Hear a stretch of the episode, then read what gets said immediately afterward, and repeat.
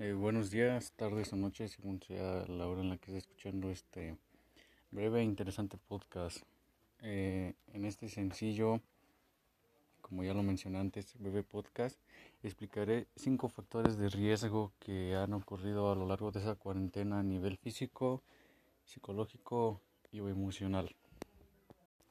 El primer factor de riesgo que yo identifiqué sería el miedo a la infección. Eh, bueno, este es algo sencillo de explicar, ya que pues la, es una ansiedad que provoca el, el hecho de saber que una enfermedad tan contagiosa puede llegar a tu familia de formas extremadamente sencillas, aunque tomes todas las precauciones que sean necesarias y que recomiendan las autoridades. Eh, el segundo factor sería el estar encerrado.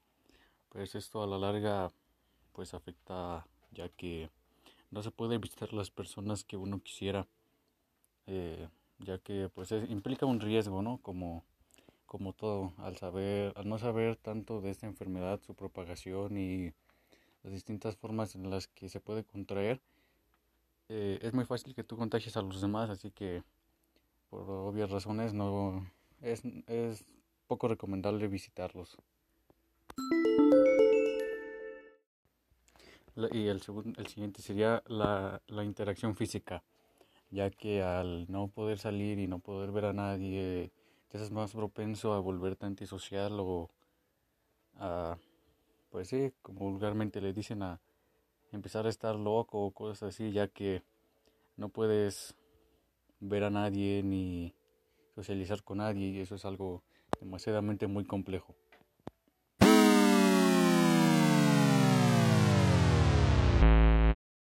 Otro factor sería la información falsa que circula en redes sociales. Pues esto es, diría yo, demasiado, demasiado burdo, ya que pues las personas creen en todo lo que dicen y por cosas así es que no, no se puede evitar la pandemia. Por más que uno intente, las informaciones así siempre van a, van a salir a la luz y hay mucha gente que lo cree. Así que esa sería la razón principal por la que yo lo considero un factor de riesgo.